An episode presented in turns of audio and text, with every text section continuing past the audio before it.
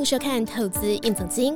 近期美国通膨降温，在 AI 的浪潮下，科技类股迎来一波上涨。反观中港股市却维持着下坠的走势。面对经济衰退的状况，中国未来会走向北韩式的闭关锁国吗？近期人民币最弱的时候，曾经跌到七点二八兑一美元。人民银行防守人民币汇率的方式，就是先暂停签订汇率互换协定，并诱使空头进场，最后快速拉升，趁机轧空。这样一来，不仅能避免市场一路走跌，使汇率形成多空拉锯的震荡走势，还能防止人民币被市场投机客大量抛出。不过，人民币长期贬值的趋势就能因此得到缓解吗？我们先来看六月中国的进口数字，以美元计价的进口年衰退百分之六点八，出口衰退百分之十二点四，贸易顺差比去年同期下降了百分之二十七点八九。由此可见，中国贸易顺差的减少已经形成难以逆转的现象。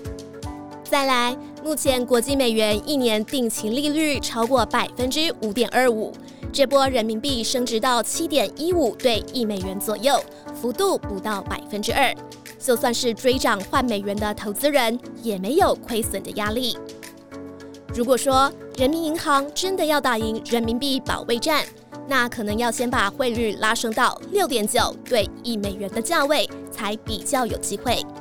解析完人民币长期贬值的趋势，接着我们来看中国六月的消费者物价指数。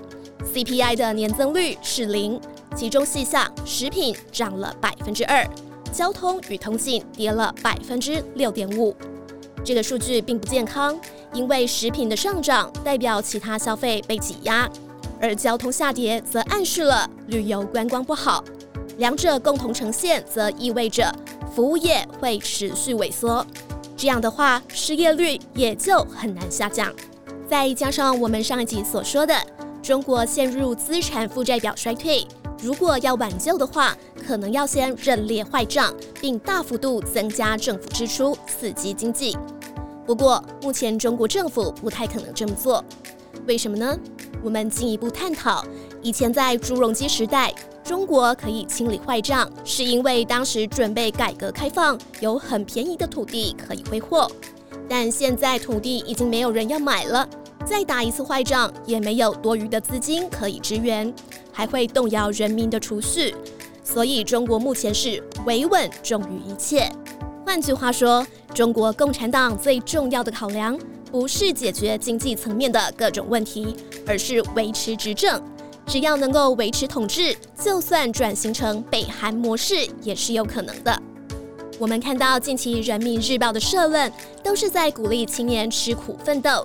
像是树立正确的就业观，或者是在祖国和人民最需要的地方发挥光和热，这很明显是文革式的农村下乡号召，而不是改革开放式的让一部分人富起来。再加上同样面对陷入资产负债表衰退，中国和日本也有两大不同：第一，中国房地产账面上的价格与实际市场价格差距很大。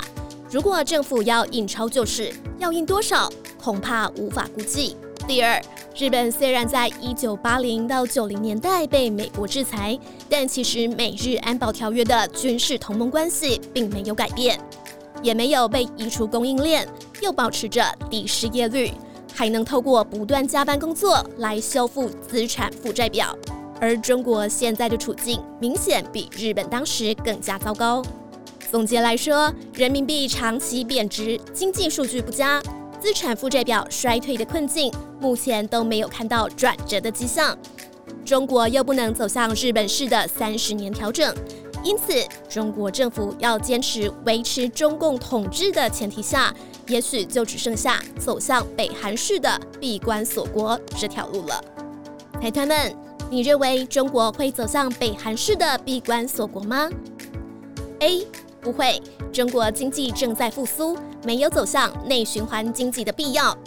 B 会，中国无法解决衰退困境，闭关锁国是迟早的事情。C 中国政府根本无法预测。留言告诉我们吧。今天的投资硬总经到这边告一段落。喜欢这个节目的观众，记得帮我们按赞、订阅、加分享。我们下次见。